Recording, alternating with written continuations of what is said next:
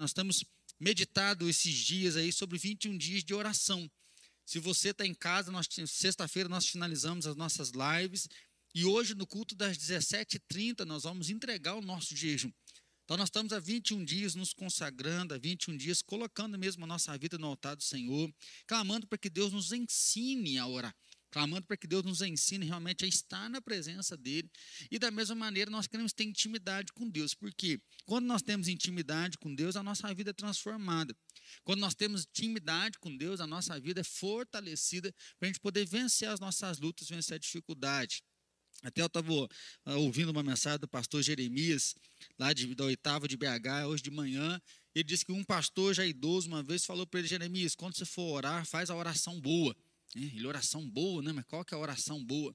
Esse pastor contou um testemunho que tinha uma macumbeira a vida inteira, esse homem fazendo macumba, fazendo feitiço, e já de idade ele ficou enfermo, ele ficou doente. E aí ele desesperado, angustiado, nem né, várias pessoas foram lá orar com ele, várias pessoas foram lá ministrar uma palavra para ele, você está possesso, né? o demônio está montado em você, a vida inteira você faz macumba, o diabo está pesando a vida sobre você, e aí clamando mesmo socorro e pedindo para alguém fazer uma oração, chamar esse pastor. E aí foi lá o pastor fazer uma oração boa para ele. Quando o pastor chegou, esse homem falou assim: aqui, se for para fazer uma oração daquele jeito, não precisa fazer, não, mas eu quero uma oração boa. E aí o pastor falou: então tá bom, então vamos fazer uma oração boa, vamos ajoelhar aqui, ajoelha aqui. Aí disse que eles ajoelharam e o pastor começou: Deus, muito obrigado porque esse homem tem uma casa. Deus, muito obrigado que esse homem tem uma cama quentinha para ele dormir. Obrigado porque esse homem tem coberta. Obrigado que esse homem, embora doente, esse homem está vivo ainda. E disse que esse pastor começou a andar de joelho na casa e chamava o homem e ele orando: Deus, obrigado que esse homem tem uma sala. Obrigado que esse homem tem uma televisão. E, oh Deus, obrigado que tem comida aqui. Obrigado que esse homem está comendo e que a partir de agora vai comer o dobro. E disse que eles ficaram 40 minutos orando na casa que quando o pastor terminou a oração, o homem estava com o olho cheio de lágrimas, né? E ele disse que estava chorando e falou assim: Eita, oração boa. Então, assim, qual é a oração que nós fazemos? Como que nós colocamos realmente o nosso coração na presença do nosso Deus? Eu tenho lido algumas frases aí, né, do Bundes, ele viveu em 1835. E tem uma hora que ele fala assim: se Deus pegasse você pelos braços, te erguesse no alto e desse um chacoalhão em você, para que as suas orações fossem manifestas, seja, a oração caísse, né? Quando você pega a bolsa, dá um chacoalhão na bolsa, depois que você já investigou ela inteira para ver se cai alguma coisa ali que você não está conseguindo enxergar. Ele fala assim: se Deus pegasse você e desse um chacoalhão desse para que as suas orações caíssem, ele fala o que isso iria revelar para Deus. Então, acho que hoje nós vamos finalizar a noite ainda, né? Nós não estamos no jejum nosso até o primeiro culto, né? Como que é o nosso comportamento de oração?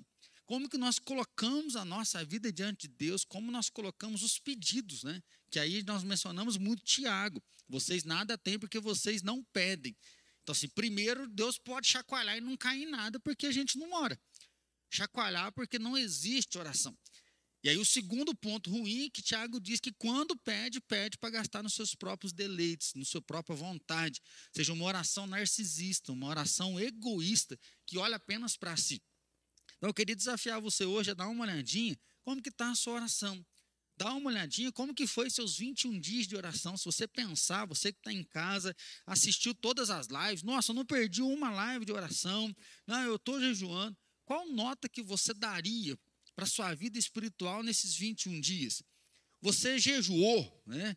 Você que está aí, às vezes você não jejuou. Às vezes você fala, ah, esse negócio de jejum aí, eu tomei sim. Às vezes você não fez nenhum compromisso de jejuar. Às vezes você acha que jejum até mesmo é indiferente. Um dia perguntaram isso para Jesus. Fala, Jesus, nós não estamos entendendo. Os profetas, o povo antigo jejuava, o servo de Davi jejuava, mas agora os que estão com o Senhor não jejuam, ou seja, os discípulos não jejuam. E Jesus fala: Você acha que os convidados vão jejuar enquanto o noivo está junto? Vai ter um dia que o noivo não vai estar, aí sim terão que jejuar. O que, que Jesus quis dizer? Nós jejuamos para ter comunhão, intimidade com Deus. Ele fala: Eu estou aqui, então eles têm comunhão comigo. Mas vai chegar um momento que eu não estarei aqui e que eles vão precisar jejuar. Então, acho que se nós vamos dar uma olhadinha para a nossa vida, porque Deus conhece o nosso coração.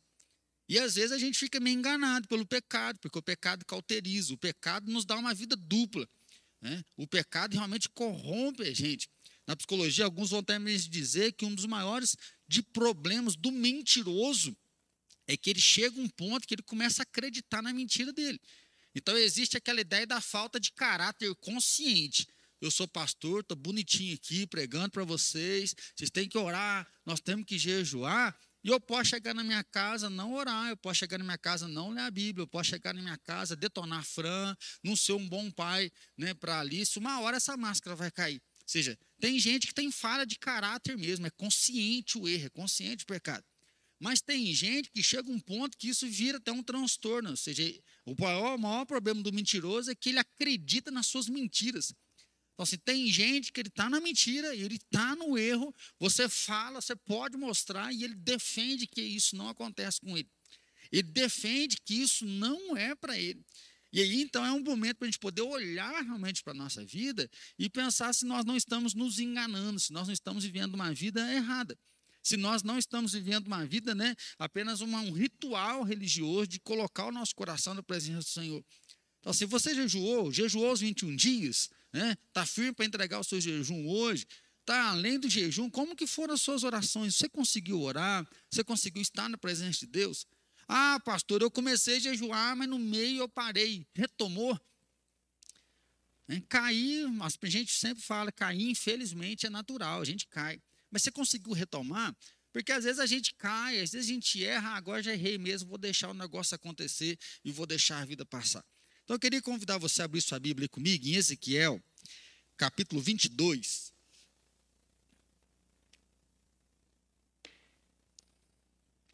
Ezequiel, capítulo 22, versículo 30 e o versículo número 31.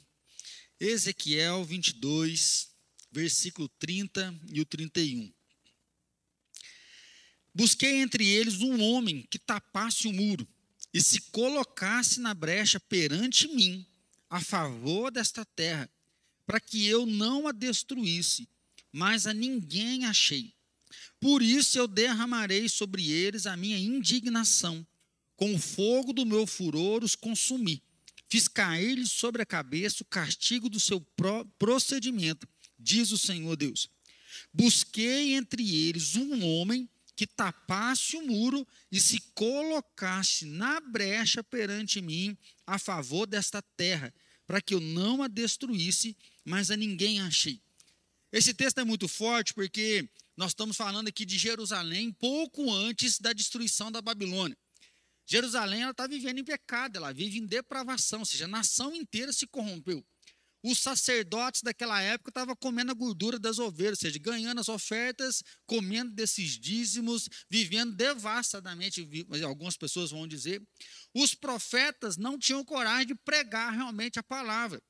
Deus falava: olha, o povo está em pecado, manda eles se arrepender, anuncia o arrependimento para eles, porque se eles não se arrependerem, eu vou pesar a minha mão. Só que os profetas vinham no púlpito e paz, paz, paz, o Senhor é conosco nós estamos prosperando. A mensagem dos profetas é: oh, os dias estão difíceis, mas Deus tem nos abençoado, Deus vai continuar sobre nós. É nesse tempo que Deus levanta Jeremias, e aí a gente vai ver o livro de Jeremias inteiro. Jeremias fala: olha, vocês estão errados, vocês estão em pecado, convertam dos seus caminhos. Se vocês se converterem, Deus vai ouvir. Se vocês arrependerem, Deus vai ser com vocês, Deus vai cuidar de vocês. O que, que o povo dizia? Jeremias, você é louco, cara. Todos os outros profetas estão falando que Deus é com a gente. Você fala que Deus não está com a gente. E aí é o motivo deles baterem em Jeremias, eles apedrejarem Jeremias, lançar Jeremias no fundo do poço. Então, assim, Jeremias ele tem um ministério de 25 anos, onde a nação não se arrepende, a nação não se converte.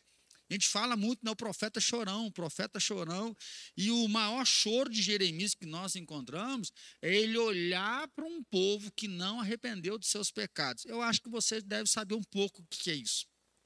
Ontem à tarde eu estava conversando com a, com a Fran, que uma das frustrações que a gente tem, né, eu tenho como pastor, é de ver que a vida é dura, a vida é difícil, a vida é desgraçada mas tem pessoa que coopera para que a desgraça seja maior.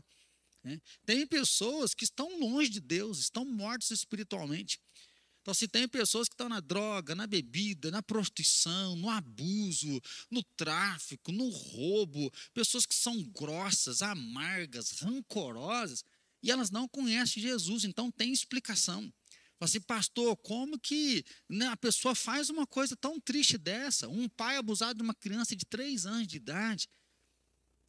Estava ouvindo esse tipo atrás um testemunho de uma pessoa que foi abusada, que o pai começou a abusar, se não me fala a memória, com cinco anos, abusou até 12, 13 anos. Ela falou assim: ah, com sete, oito anos, eu não entendi, eu não sabia o que era sexo.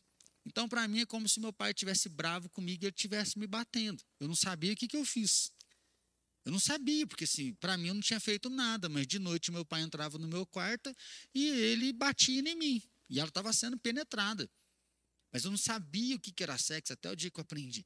Então, assim, como que a gente olha para o negócio e fala assim, como que pode uma pessoa dessa fazer isso?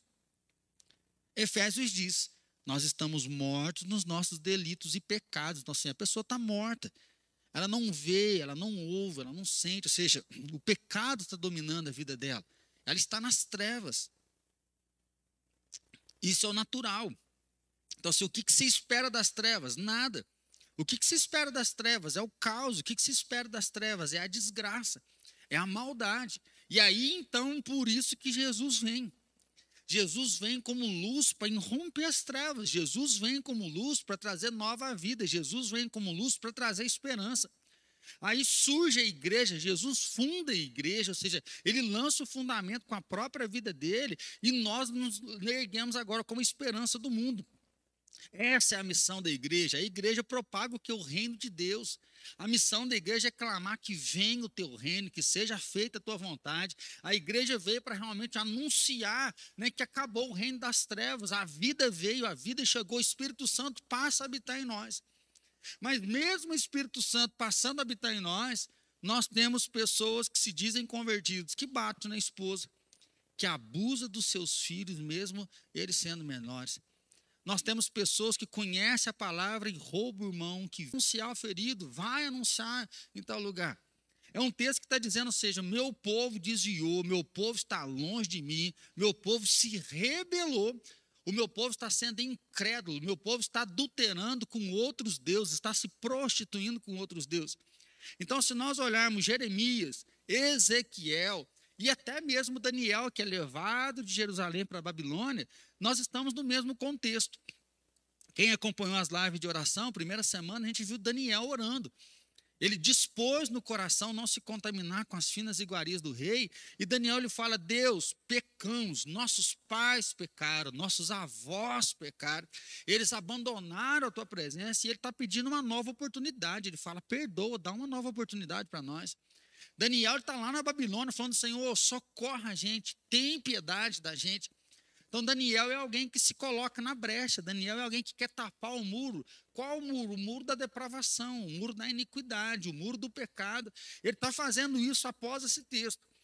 Agora, quando Ezequiel escreve, o cativeiro ainda não aconteceu. A destruição não aconteceu, e aqui é Deus falando. É Deus dizendo, ó, eu busquei. A ideia é eu procurei. Você lembra lá do, de João 4, 23? Quando ele fala, o Pai procura adoradores que o adorem em espírito e em verdade. Então, assim, Deus está sempre em constante busca. Seja Antigo ou Novo Testamento, Deus está olhando para a terra para ver se há quem busca, se há alguém que entenda, se há alguém que tem um coração firmado nele. Aí nós vamos ver Enos, não é assim? A maldade está acontecendo quando quer ver aparece Enos no capítulo 4. Eu sou apaixonado por esse versículo. Porque após Caim matar Abel, Lameque escolhe duas esposas, um cara mete cara com ele, ele mata, o outro vem, tem uma briga, ele mata, e ele chama as esposas e fala: olha, fulano veio, eu matei, o outro mexeu comigo, eu matei. Então, assim, ele começa a viver do jeito que ele quer. Ele toma para si duas esposas e vai dizendo: nasceu fulano, Bertrando, Ciclano, nasceu Enos. Daí se começou a invocar o nome do Senhor. Eu sou apaixonado desse versículo porque nós não temos história de Enos, nós não temos se houve uma revelação sobrenatural, se houve um anjo. O que tem é que nasceu Enos e daí mudou o rumo da história. Por quê? Porque em Enos começa a invocar o nome do Senhor. Nós vemos Noé achando graça diante de Deus e Deus escolhe ele para construir a arca. Daí a gente vê um novo caminho, um novo direcionamento. E aqui diz que busquei entre eles um homem que tapasse o muro e se colocasse na brecha perante mim. Ou seja, alguém que se santificasse. alguém que realmente honrasse o meu nome. Busquei entre eles, entre quem? Entre o povo de Deus, alguém que o buscasse, alguém que o santificasse pela nação. Alguém que estivesse diante de Deus, Deus, o negócio está aqui acontecendo, mas eu sou diferente. O fulano está fazendo errado, mas eu sou diferente. Porque às vezes a gente encontra alguns crentes, ah, o que está adiantando eu orar? O que está adiantando eu jejuar? Porque o povo lá fora não jejua, o povo lá fora não está nem aí. Ah, o que, que adianta eu não ficar? Eu sou solteiro, não fico ninguém, até o povo da igreja está beijando, está transando e eu não estou fazendo nada. Né? Até que ponto que adianta honrar a Deus? Às vezes a gente começa a se comparar com as trevas. Nós começamos a olhar para as trevas e achar que as trevas estão melhor do que a gente. Quem vive nas trevas está prosperando, está sendo mais feliz, está tendo mais prazer. Que a gente começa a questionar se vale a pena ter o nosso comportamento. E aí é nisso que Deus fala: eu estou procurando pessoas que honrem esse comportamento, pessoas que são diferentes das trevas. Pessoas que não apenas estão olhando para si, mas querem o cuidado da nação. Ou seja, Jerusalém não pode ser destruído, Jerusalém tem que ficar de pé. Alguém que vai tapar os muros, esse muro dentro da prostituição, esse muro da decepção, esse muro da incredulidade, esse muro que tem virado as costas para Deus e que vai se colocar realmente na brecha a favor desta terra, a favor deste povo. É pensar no Brasil. Né? Se fala tanto de política, o povo está quebrando pau, e Bolsonaro e Lula, e um quebra o pau, o outro fala para lá quem é que vai ser, quem que é melhor, quem que não é melhor, briga de partido político, nós estamos socorro. E aí Deus fala: olha, quem vai se colocar na brecha? Quem vai fazer diferente? Quem vai mostrar uma conduta diferente? Quem é que vai se colocar na brecha em intercessão, em oração? Olha para a nossa família. Nós temos ouvido falar muito questão de gênero, não, porque a família está sendo destruída, né? A pauta muito forte é isso. Agora até que parece que deu uma acalmada com essa questão do Covid. Mas não, a ideologia de gênero, a pauta da família, estão querendo destruir a família. Isso aí a, tem, todo o tempo quer. Mas quem é que está tapando o muro da tua casa?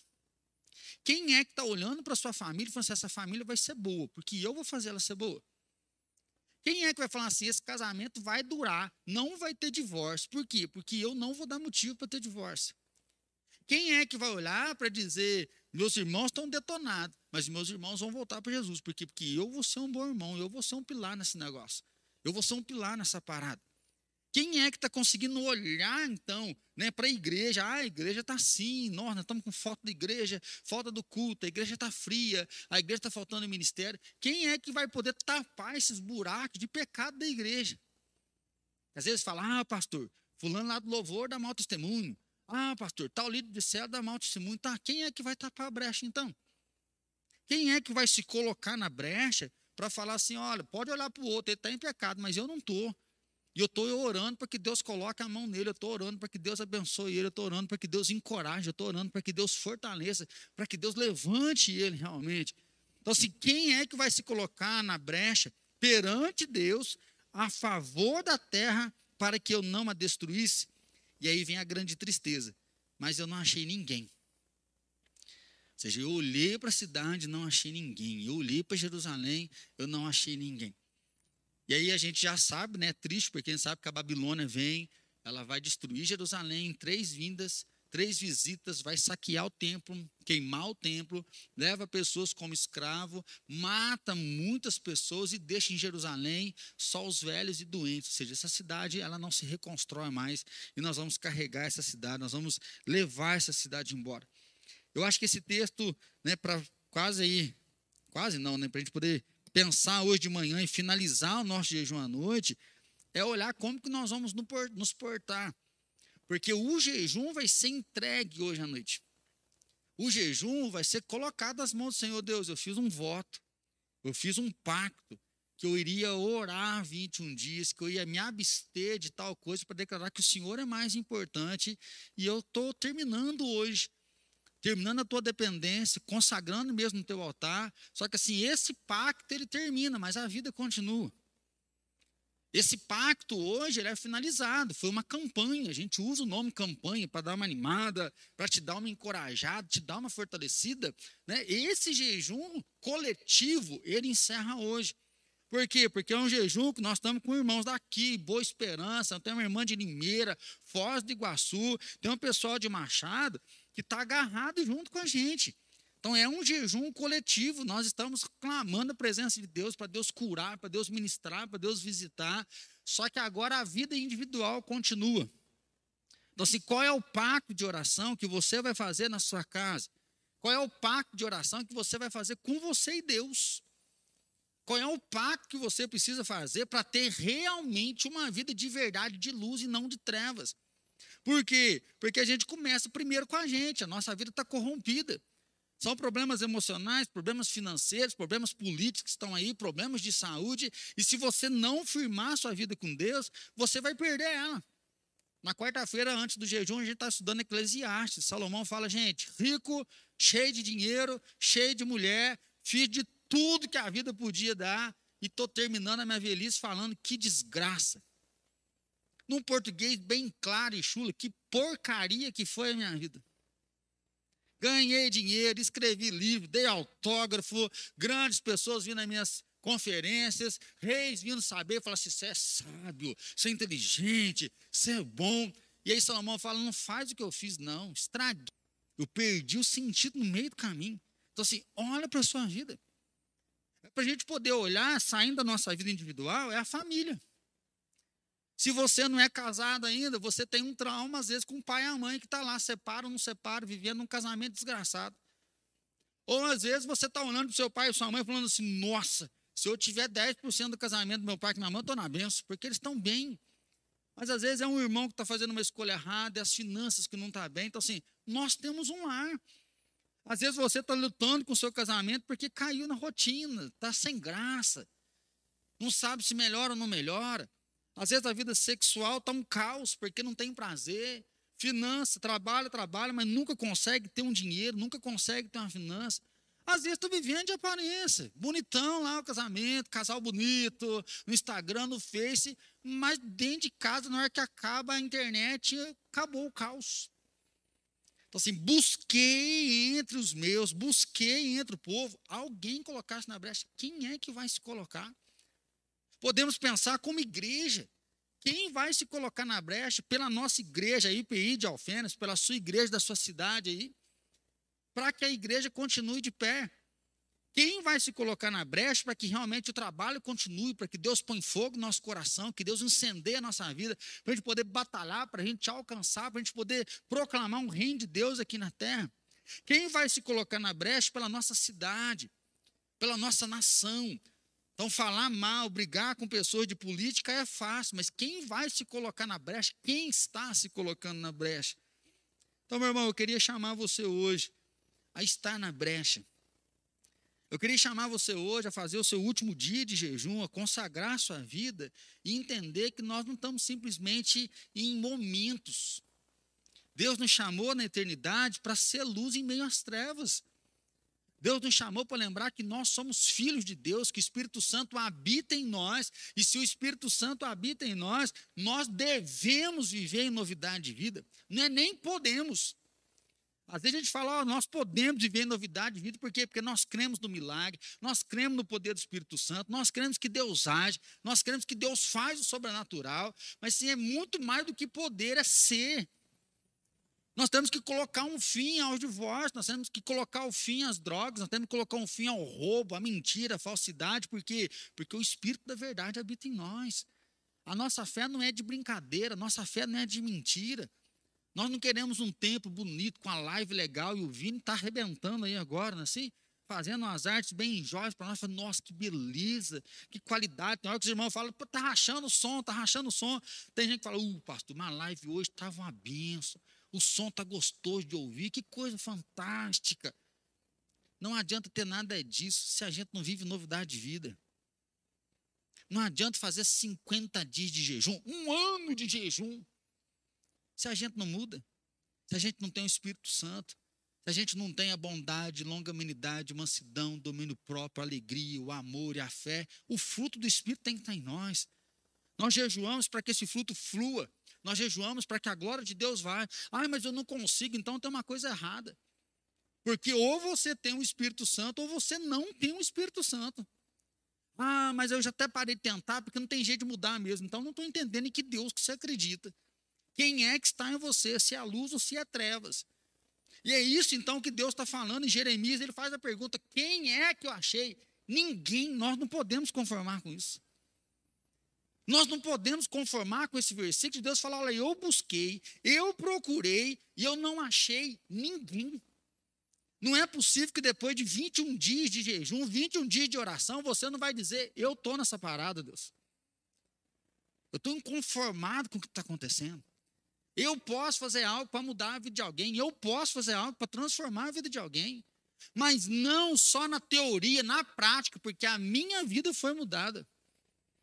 A minha vida foi transformada. E se a minha vida foi transformada, eu vou tapar os muros.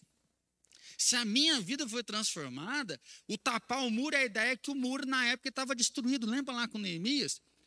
A guerra do inimigo não era derrubar todo o muro, porque a muralha era muito grande. Era um negócio cabuloso. Algumas pessoas vão dizer que passavam duas carruagens em cima dos muros. Então, quando o exército inimigo vinha, ele fazia buraco nos muros. E ele rodeava a cidade com vários buracos. Por quê? O inimigo está vindo aqui, o exército vem aqui na frente. Aí toca a trombeta lá no fundo, que o inimigo chegou lá, o exército começa a ficar dividido. E aí ele detona a cidade, porque ele começa a atacar em vários pontos. Assim, o exército da cidade tem que dividir e fica mais fácil para saquear.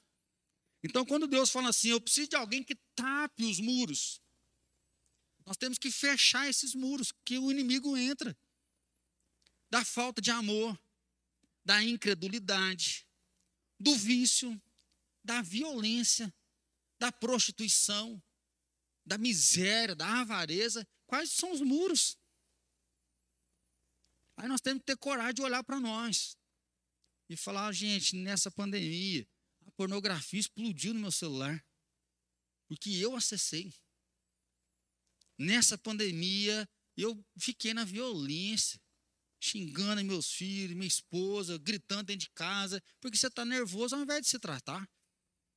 Ao invés de ir num psiquiatra, num psicólogo, ao invés de dobrar o teu joelho, você continua duro, revoltado, na avareza, não consegue ajudar ninguém nesse tempo de pandemia.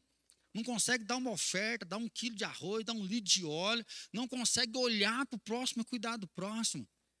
Quer que o casamento melhore sem ser carinhoso, sem pedir perdão um para o outro, sem chegar no filho e falar: Filho, eu errei com você, faz tempo que a gente não conversa, o pai nunca te deu um abraço. Quantos pais que às vezes estão me ouvindo aí nunca deu um abraço no filho? Amo o filho de paixão, mas não tem coragem de quebrar o orgulho. Fala, olha, eu nunca fui abraçado, eu posso abraçar você. Nós queremos um milagre, mas nós não queremos agir, nós esquecemos que nós somos a pessoa. Deus age na terra, mas através de homens e mulheres. Deus age na terra através de pessoas que se dispõem a honrá-lo. Deus age na terra através de pessoas que estão dispostas a trazer um impacto de fé, e é isso que nós acreditamos. É por isso que nós estamos jejuando pela nossa terra, nós estamos jejuando por rendição. Porque não adianta orar pela cura do Covid se nós não nos rendermos, porque vai sair o Covid e vai entrar outro mal. Mas se nós nos rendermos, nós vamos nos levantar como a esperança do mundo. Se nós nos rendermos, nós vamos tampar as brechas, ou seja, comigo o diabo não tem treta. É tão forte isso que sempre quando fala que vai ter uma libertação, fulano, vamos orar comigo. Ah, pastor, uns pecados que eu não confessei ainda, já, já a gente não pensa assim, vou chegar lá, como é que eu vou orar com esse endemoniado aí?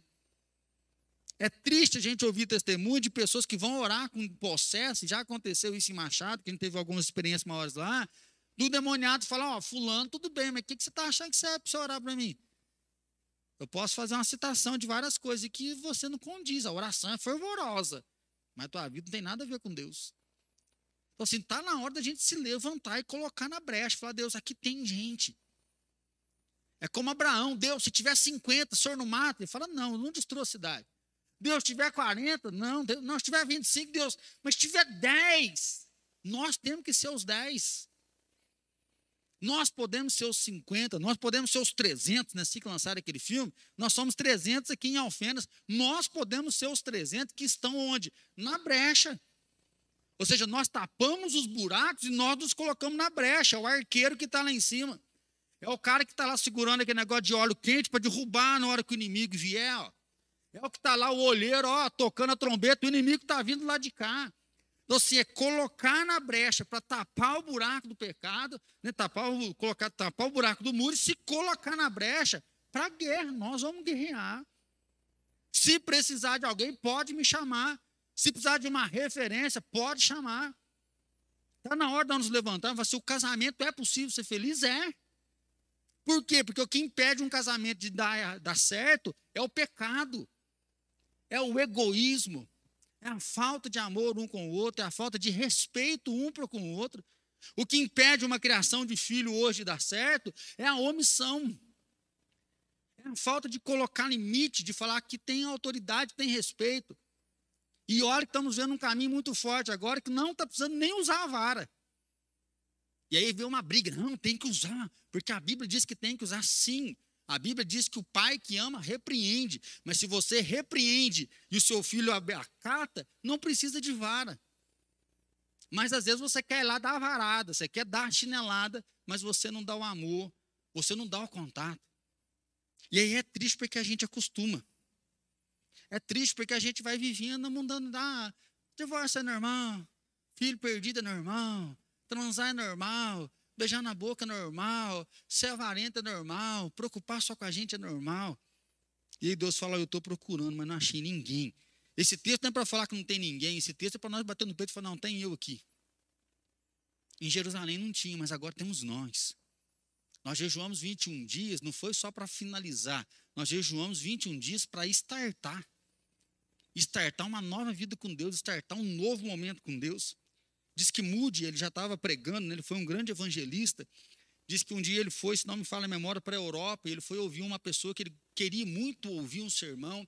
Diz que ele ouviu uma frase lá que era mais ou menos assim: O mundo ainda está para ver o que Deus vai fazer no mundo através de um homem que se entrega inteiramente a Deus. Ou seja, o mundo está para ver o que Deus vai fazer no mundo, né? o que Deus pode fazer através de um homem ou de uma mulher que se entrega inteiramente nas mãos dele. Diz que Moody saiu do culto falando assim: Deus não falou o que, que ele vai fazer pela mão de um homem rico. Deus não falou o que, que ele vai fazer pela mão de um homem inteligente. Deus não falou o que, que ele vai fazer pela mão de uma mulher influente. Deus falou o que, que ele vai fazer pela mão de alguém que se entrega por inteiro. Ele falou: Eu quero me entregar por inteiro.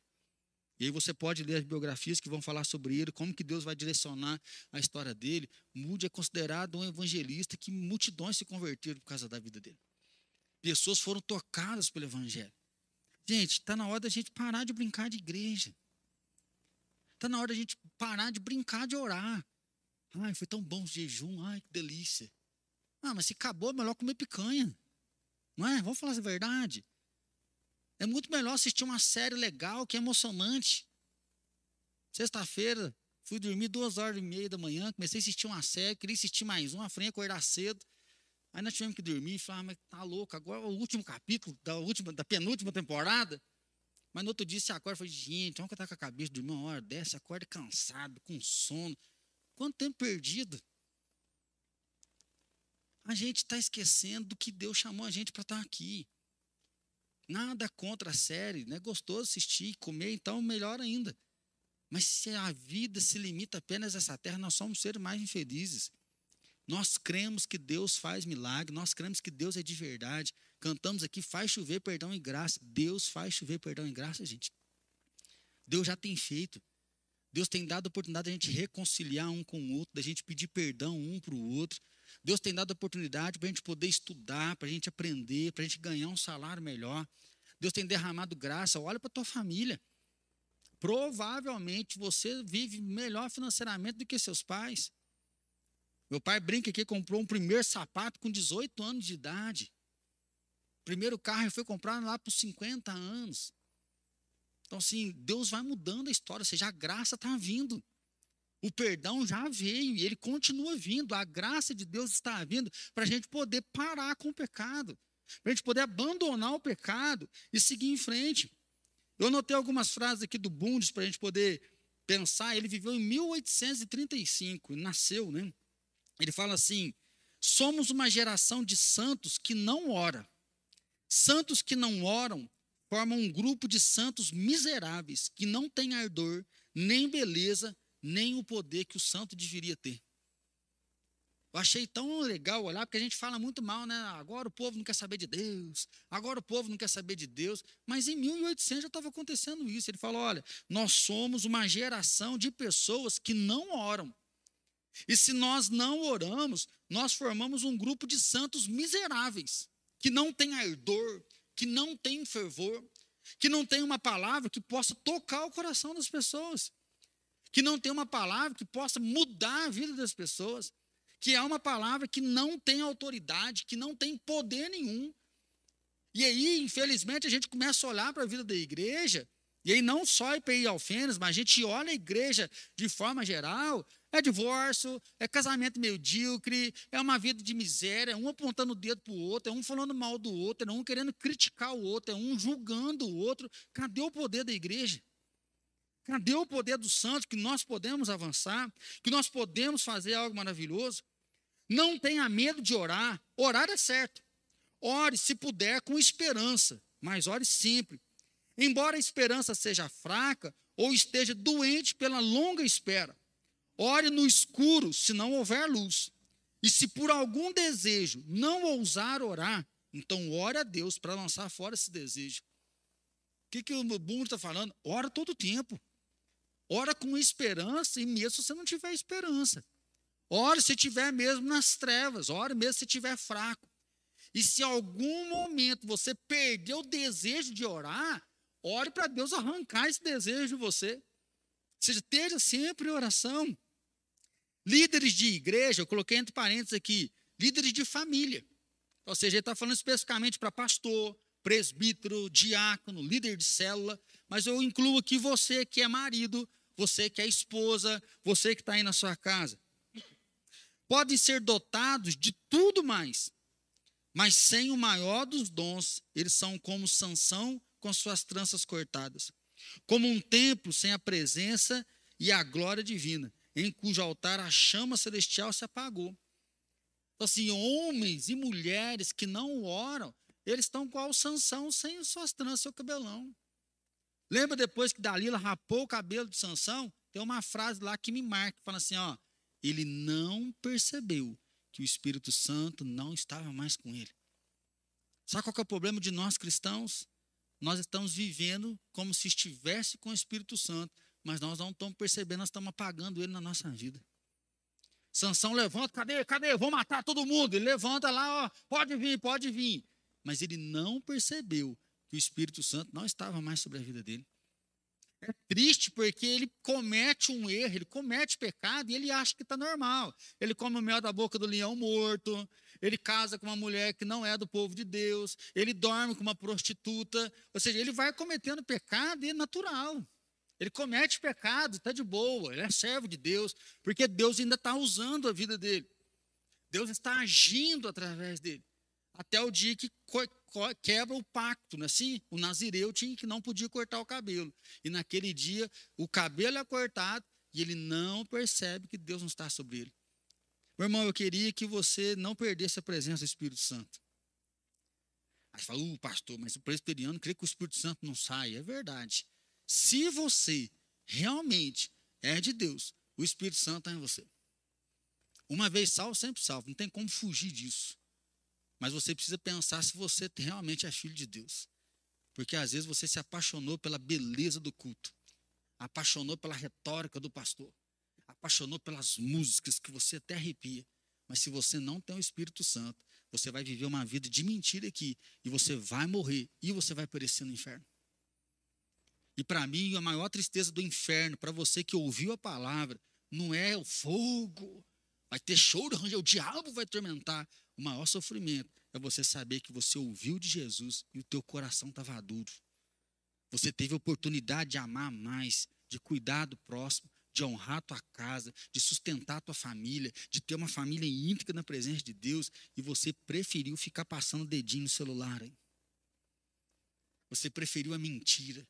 Você preferiu a discórdia ao invés de pedir perdão, de dobrar os seus joelhos e clamar a presença de Deus e o poder de Deus. É isso que Bundes fala. Que a pessoa sem oração é uma alma seca. É uma vida sedenta. Por quê? Porque ele já esqueceu de Deus. Ele só está no movimento, mas ele não está em comunhão com Deus. Quando a oração cai, o mundo prevalece. Quando a oração falha, a igreja perde as suas características divinas, seu poder divino. A igreja é tragada pelo eclesiasticismo orgulhoso e o mundo zomba da manifestação de sua impotência. Vira e mexe aparece aí um vídeo de alguém, um político, alguma pessoa metendo pau na igreja, zombando da igreja, e com razão. Por quê? Porque o pastor caiu em adultério. Porque o pastor molestava crianças que o padre molestava crianças, assim? Porque o pastor roubou dinheiro da igreja. Porque aquele membro do louvor fantástico batia na esposa. Porque aquele líder do ministério infantil estava lá fora na prostituição, ensinando as crianças santidade. O mundo tem zombado da igreja, não porque ela é igreja, mas porque ela está perdendo a essência do poder de Deus. Porque ela está perdendo a essência de buscar a Deus, se comprometer com Deus e caminhar junto com Deus. A oração pode fazer tudo o que Deus pode fazer. A pena é que não acreditamos nisso como deveríamos e não colocamos Deus à prova. A oração pode fazer tudo o que Deus pode fazer. A pena é que nós não acreditamos nisso como deveríamos e não colocamos à prova. Ou seja, nós não oramos. Nós até cremos que Deus muda, nós até cremos que Deus transforma, nós cremos que Deus abençoa financeiramente, nós cremos que Deus restaura relacionamento, mas a gente não ora. Nós vivemos como se aquilo que nós cremos não fosse verdade. Então, meu irmão, 21 dias de rendição é para dizer, Deus, eu vou tapar os muros. Vou tapar os muros da minha vida. Chega de viver no pecado, chega de viver no erro, chega de viver na mesma condição. Eu vou tapar um muro na minha casa. Já contei aqui que lá em casa foi muito forte um dia que nós achamos que nós não teríamos filho. E aí foi um dia de muito choro da gente ter que falar, olha, nós vamos ter um casamento bom, independente de filho. Porque já vi muita gente falando assim: ah, a gente teve filho, que depois que tem filho, casamento é uma benção. Depois que tem filho, que a gente aprende que é amor. Eu falei: eu não quero saber disso. Eu quero ser feliz casado. Porque o projeto de Deus foi o homem se unir. Porque um dia o filho vai embora, eu quero estar com a minha esposa feliz, eu quero ter brilho nos olhos, eu quero ter uma vida gostosa. E nós tivemos que nos render que de falar, Deus, nós queremos ter um bom casamento, nós queremos ser felizes no nosso casamento, nós queremos fazer o nosso casamento dar certo, independente de filho. E se o Senhor tiver misericórdia, quiser nos dar um filho, que nós queremos muito um filho, nós queremos que esse filho venha então para ser a celebração de tudo aquilo que já construiu. Quando Deus deu a Alice, uma das coisas que eu quero é que a Alice aprenda né, a ser apaixonada pelo casamento, para sonhar com o casamento, para sonhar de ter alguém que vai cuidar dela, não porque a Bíblia em si diz, mas porque ela olha lá em casa e fala: é verdade, Feliz é o homem que teme o Senhor, do suor do seu rosto comerás, feliz serás e tudo te irá bem. A tua esposa no interior de tua casa será como uma videira frutífera. Seus filhos à volta da tua mesa como rebentes da oliveira. Eis como será bem-aventurada a família que teme o Senhor. Eu quero que a Alice cresça assim, ai, meu pai prega tão bem de casamento, mas lá em casa, ó. Ela sabe dos podres, a gente entrega. A gente sabe pedir perdão, o papai está errando nisso, minha filha. Essa semana eu tive que pedir perdão para ela e para a Fran. Falei, olha, o papai está trabalhando demais da conta, porque nós estamos construindo. Então nós estamos arregaçando as mangas para ver se a gente consegue terminar logo a construção. Falei, mas vocês têm só um pouquinho de paciência, que eu não vou ser um workaholic. Então não estou fugindo de vocês. Mas papai só está trabalhando, mas não está tão certo. Por isso eu já vou começar a dar uma reduzida para a gente poder ter uma um bom contato. Está na hora da gente poder tapar as brechas. Estou trocando toda hora, né? Tapar as fendas, tapar os buracos e colocar na brecha para poder guerrear, para poder pleitear. Então, tape a brecha. Se não orarmos, parte da culpa está à nossa porta. Se fizermos nossa parte, Deus vai fazer a dele. Ao nosso redor há um mundo perdido no pecado e acima de nós a um Deus disposto e capaz de salvar, cabe a nós construir uma ponte que vai ligar o céu na terra. E a oração é esse poderoso instrumento que faz essa tarefa. O que ligares na terra vai ser ligado no céu, o que desligar na terra vai ser desligado lá. Está na hora de fazer a nossa parte. Porque se nós fizermos a nossa parte, Deus vai fazer a dele. Deus vai tocar com poder. Nós que já somos casados, ah, porque os jovens estão perdidos, os jovens estão isso, os jovens, eles precisam de referência. Nós precisamos ser referência. Não falando de orgulho, mas falando, seja, a fé dá certo, a fé funciona. Por quê? Porque Deus não é homem para mentir. Nós fazemos a nossa parte, Deus faz a dele. Ele fala: olha, façam isso. Honra o pai e sua mãe, você vai ver se eu não vou abençoar. Marido, ame a esposa como Cristo ama a igreja. Esposa, seja submissa ao seu marido. E você não vai ver se eu vou cuidar desse negócio. Entrega o teu caminho ao Senhor, confia nele e o mais ele vai fazer. Se você edificar a casa sobre a rocha, a tempestade não vai derrubar. Mas se você edificar na areia, a casa vai cair. Então, meu irmão, fortaleça seu coração. Isaías 59, versículo 16. Isaías capítulo 59,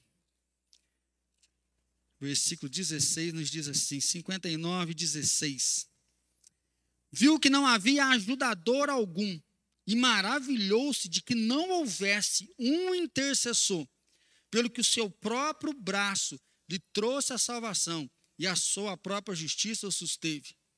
Viu que não havia ajudador algum e maravilhou-se de que não houvesse um intercessor. Não tinha intercessor. Nós precisamos ser intercessores, nós precisamos ser ajudadores, pessoas que estão firmados. Olha aí, 63, versículo 5.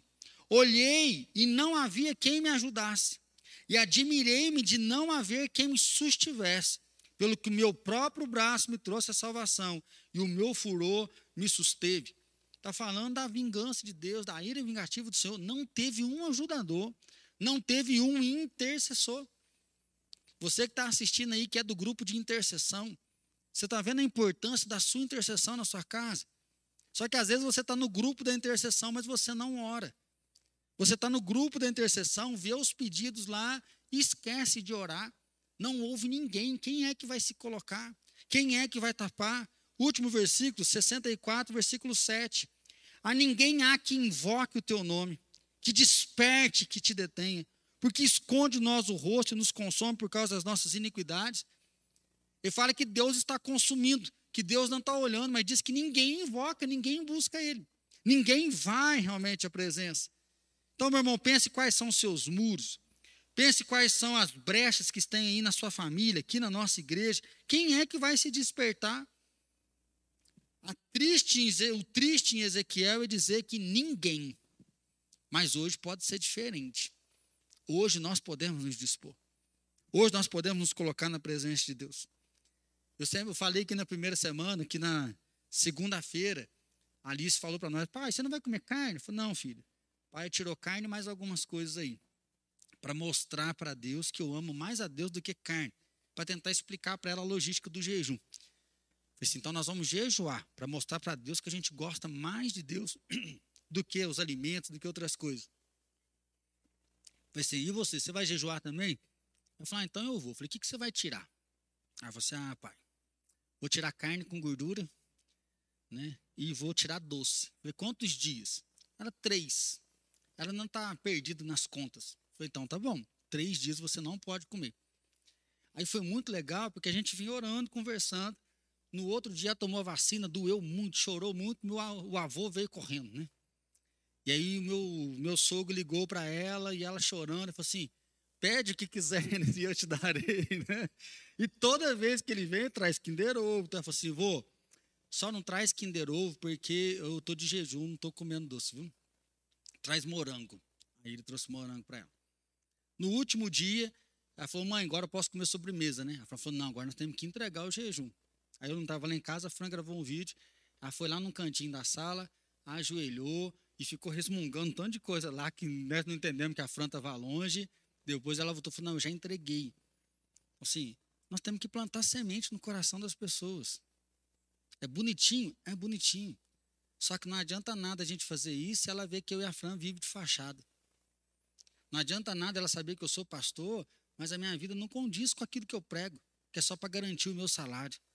Não adianta nada ela falar, é pai, o senhor fala muito bonito, o senhor é um bom pregador, mas a tua vida é sem sentido. Que é o que a gente encontra, infelizmente, muitos filhos de pastores que têm raiva da igreja, porque o pai amou a igreja, mas não amou a própria família. Então, meu irmão, eu queria desafiar você e realmente exortar hoje a entregar o seu jejum hoje à noite, mas tapar os, os muros. A ser um crente de verdade. A ter coragem de falar em casa, olha, eu errei nisso, estou errando aquilo, mas chega. A de ir para o seu quarto secreto e falar, Deus, eu estou fraco, estou pecando e não consigo. Se você não consegue sozinho, você precisa de alguém. Você precisa se movimentar. Você precisa orar um pouco mais, ler mais a palavra do Senhor. Você precisa de um conselheiro aí no seu casamento, com o seu filho, precisa ler livros para ensinar o seu filho. Nós temos que fazer algo. Porque não dá para ver a nossa nação ser dizimada, a nossa nação ser destruída, famílias sendo destruídas, jovens sendo destruídos, e a gente achar que está tudo normal. Mas nós podemos dizer sim. Daniel orava três vezes por dia. Daniel resolveu não se contaminar. Então, às vezes, o que você precisa é tapar a brecha da preguiça. Preguiça de estar com Deus. Tapar a brecha da rebelião. Hoje à noite a gente vai falar um pouquinho sobre isso.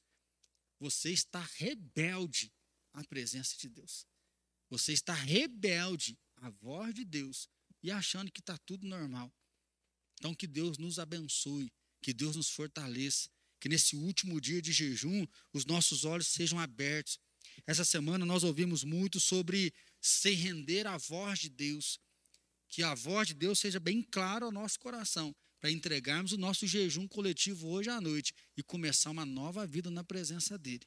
Uma nova vida, para que a nossa história, a nossa família, a nossa cidade possa ser impactada pelo poder de Deus, que é real e verdadeiro.